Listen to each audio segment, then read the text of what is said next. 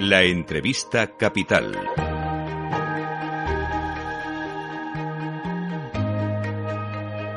Luis Vicente Muñoz. Escucha lo que viene en Capital Radio. Ispasat es el cuarto operador europeo, el sexto del mundo. Aquí está hoy con nosotros en directo su CEO, don Miguel Ángel Panduro. Buenos días, don Miguel Ángel, bienvenido a Capital Radio. Eh, buenos días, encantado de volver a estar aquí hoy. Gracias por acompañarnos porque este es un momento especial. Si miramos al futuro, porque en apenas unos días es un momento especialmente emocionante. El 4 de febrero está previsto el lanzamiento de un satélite, el Amazon Nexus, según la información que tenemos lo lanzamos desde Cabo Cañaveral en las instalaciones de SpaceX, las de Elon Musk, ¿no? Exactamente. Eh, bueno, una de las instalaciones de, Elon Musk. Si ya tenemos, tiene otras en la, en la costa oeste de Estados Unidos, en California. Pero este satélite, el Amazonas Nexus, es especialmente singular o diferente, ¿no? A lanzamientos anteriores. Sí, claro. Es eh, bueno, es el, el mundo del, del espacio está, está viviendo una, una revolución y dentro de esta revolución, pues el satélite Amazonas Nexus es el, el primero de, de Ispasat que da ese salto cualitativo desde el punto de vista tecnológico y por lo tanto pues es, es un satélite muy importante para la compañía. Muchas personas se preguntan, pero ¿cómo mejora nuestras vidas esto? Pues miren, este es el satélite que permitirá usar los móviles y ver series cuando uno va volando, por ejemplo. Pues sí, eso es, eh, esto es uno de los eh, grandes objetivos que cubre, que cubre este satélite. Además, hemos, de hecho, hemos firmado recientemente un contrato muy importante con, con el primer proveedor del mundo eh, de conectividad aérea, de in-flight connectivity en, en Estados Unidos y del cual nos encontramos tremendamente satisfechos. Es un satélite que vamos a lanzar con bicho dentro, además de, de, de estas aplicaciones de in-flight connectivity lleva una carga útil para una misión para el Departamento de Defensa americano. Eh, también va a cubrir territorios tan inhóspitos para, para nosotros como puede ser Groenlandia. Y por lo tanto, pues es un satélite que yo diría que es uno de los lanzamientos, tenemos nueve satélites en órbita hoy, pero es uno de esos lanzamientos que marca el futuro de la, de la compañía. Es un satélite geoestacionario, ¿no? En términos técnicos, quizá podemos explicar cómo funciona esto, ¿no? Cómo sigue ahí arriba. Sí, eh, eh, eh, el, el, mundo, como decía, el, el, mundo del espacio está viviendo una revolución y continuamente salen noticias sobre, sobre satélites, ¿no? Eh, pero claro, esto es como si salieran, eh, lo hablábamos, ¿no? Por la antena, como si hubiera eh, noticias de movilidad, ¿no? O que alguien se dedica a dar, ofrecer servicios de movilidad. Bueno, pues no es lo mismo ofrecer servicios de movilidad y ofrecer patinetes que, que ofrecer eh, servicios de transporte a través de autobuses o aviones. Todo es movilidad. Entonces, este satélite Amazonas Nexus es un satélite de 4.400 kilos, que si comparamos con muchas de las noticias, incluida eso de Starlink y los Mars, que estamos hablando de satélites de 200 kilos, pues es un satélite muy diferente muy, muy, muy diferente y que tiene unas capacidades muy diferentes. ¿no? Eh, y eh, en el ámbito del, del, del, espacio, la diferenciación entre el geoestacionario y el no geoestacionario eh, tiene que ver con las aplicaciones para las que está diseñado. El, lo del no geoestacionario es que está mucho más cerquita de la Tierra. Está 500, 600, 1000 kilómetros. Sí. El nuestro va a estar prácticamente a 36.000 kilómetros. Una gran diferencia. Una gran diferencia. ¿Y por qué está a 36.000? Porque a 36.000 kilómetros, hace muchos años, eh, un científico descubrió que el satélite y la Tierra giran a la misma velocidad y por lo tanto a ti te parece un punto fijo en el estadio, en el espacio. Para que nos hagamos la idea, cuando teníamos aquella guerra del fútbol y aparecieron las parábolas por toda España, tú apuntabas a un punto fijo en el espacio y a partir de ahí recibías el satélite. Los satélites de órbita baja es como si pasara un avión. Sí. ¿no? Pasan 10, 20, 30 segundos o 10 minutos, depende de la altitud que esté, y entonces necesitas un equipo en tierra mucho más complicado para seguir ese tipo de satélites y más caro. Una de las ventajas de Amazonas Nexus eh, en esta revolución tecnológica es que el coste del megabit por segundo ese que vendemos, pues es prácticamente la décima parte de lo que costaba hace 10 años. hablemos de costes. ¿Cómo se financia un proyecto como este, eh, en el que en cierto modo se va también apostando por la innovación tecnológica del futuro? Bueno, esto, eh, pues nosotros, Ispasat es una empresa privada eh, con participación pública, lógicamente, es un proyecto, yo digo que es un proyecto de Estado de, de aquel año 1992, que ha ido ganando terreno en, en un sector que es un sector comercial, privado, porque el espacio efectivamente se está privatizando. Eh, entonces, eh, Ispasat se financia pues acudiendo a, a, endeudándose.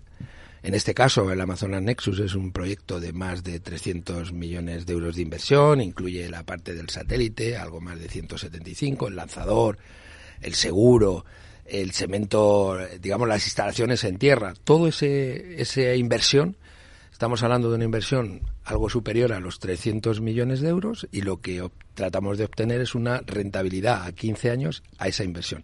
De ahí la importancia, nosotros tenemos que salir a pescar todos los días contratos en el mercado internacional para hacer rentable esta inversión. Mercados a futuros, ¿no? Porque estamos hablando de que se buscan contratos de servicios que se prestarán. Sí, bueno, que se pre efectivamente. Nosotros la ventaja que tenemos es que tenemos ya contratos firmados, como he dicho antes, con sí. eh, Gogo, que es una primer empresa del mundo en, en servicio de conectividad aérea, pero también con el Departamento de Defensa americano o el operador de telecomunicaciones de Groenlandia, que han firmado compromisos con nosotros antes del lanzamiento. No obstante, cuando el satélite esté ofreciendo servicios, también eh, seguiremos ofreciendo nuestras capacidades a lo largo y ancho del mundo. De hecho, hoy estamos eh, seguimos una intensa actividad comercial para dar también servicios en el ámbito de conectividad marítima. Es el nuevo escenario donde los satélites demuestran todo su esplendor. Eh, se supone que estamos en un buen momento para la industria aeroespacial, para la industria de la defensa también, que tiene mucha conexión con la aeroespacial. De hecho, hay un PERTE de fondos europeos para el espacio y a Ispasat le va a corresponder una responsabilidad enorme ¿no? en, la, en la ejecución de este PERTE. Sí, el, el eh, bueno, ayer precisamente eh, vino el comisario del Mercado Interior, Thierry Breton, eh, donde aquí España, donde ha tenido una agenda de contactos al máximo nivel político, pero tuve también ocasión de participar en un encuentro con él empresarial y, y bueno, se le puso encima de la mesa la, la, la relevancia que este sector eh, tiene para el futuro del espacio y de la defensa en Europa. De hecho, desde Europa se está lanzando una, una constelación que pretenda garantizar la autonomía y la soberanía de Europa para aquellas comunicaciones esenciales y seguras que nos garanticen esa soberanía que necesitamos. Y que va con un poco de retraso, creo, ¿no? Y que, exacto, va con un poco de retraso. España y particularmente sus operadores, en este caso Ispasat o Idesat, que es nuestra, eh, digamos, eh, nuestra empresa hermana, donde Ispasat es el primer accionista, que es el que da eh, los servicios, a, particularmente para el tema de la defensa y la seguridad, eh, estamos muy eh, involucrados y comprometidos con, con, ese, con ese proyecto, porque entendemos que es imposible poder desarrollar autónomamente una, una constelación eh, pues a nivel eh, digamos empresarial o a nivel de un solo país. Ayer a mí me sorprende la cantidad de noticias que aparecen en la prensa. Ayer anunciaba Taiwán que va, a, que va a hacer un campeón nacional para desarrollar una constelación de satélites y tal, para enfrentarse en caso de problemas con China. En fin, yo, yo entiendo eh, las necesidades de Taiwán, pero eh, es muy difícil que un país autónomamente pueda hacerlo pueda solo. Hacerlo ¿no? solo. Eh, entonces es, es, llamativo. Por lo tanto, yo creo que efectivamente el foco, poner el foco en el futuro, en el ámbito del espacio, es una, una necesidad. Es el que no lo vea es que se está perdiendo algo. Pero en términos de soledad de país también hay desafíos o, o temas pendientes que puede ayudar a resolver el satélite. Me refiero, por ejemplo, a que debe estar muy cerca ya de resolverse el concurso de banda ancha rural, el de que quiere, pretende llevar Internet a esa España despoblada, esa España eh, que sufre de la brecha digital.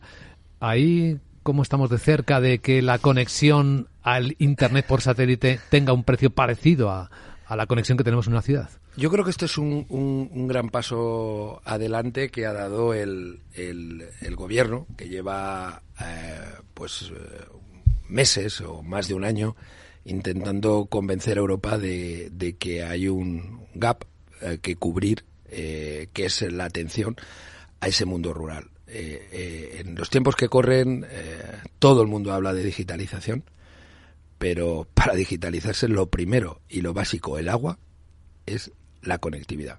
Si tú no tienes conectividad, es muy difícil poder digitalizarte. Y en ese entorno del sector primario, agricultura, ganadería, pymes en ese entorno rural y, y, personas ¿no? que viven en ese entorno, es absolutamente necesario garantizarles esa conectividad. Nosotros ya hace unos meses iniciamos un proyecto de esa conectividad, lo que no parece razonable es que una persona que viva en ese entorno tenga que pagar el doble por recibir unos servicios que hoy entendemos que son básicos. Por lo tanto, yo espero que a finales de este mes el gobierno por fin, eh, bueno, pues ha habido una licitación, hemos ocurrido eh, en concurrencia, hemos sido varios proponentes. Yo tengo la esperanza de que Ispasat eh, gane ese, ese concurso y a partir de ahí se dispare eh, todo un proceso donde efectivamente ese, ese ámbito rural pueda disfrutar de 100 en el año 24, 200 megabits por segundo, que para las aplicaciones básicas de cualquier ciudadano, el streaming, el navegar, poder trabajar, mails, Teams, etcétera, pues es, es eh, suficiente. La materia prima, efectivamente, de la digitalización. Pues don Miguel Ángel Panduro, CEO de Ispasat, es un placer escucharle. Le invitamos a que se una a la gran tertulia de la economía, si le parece pues bien. nada, estaré encantado. A continuación, Capital Radio. Capital, la bolsa y la vida, con Luis Vicente Muñoz.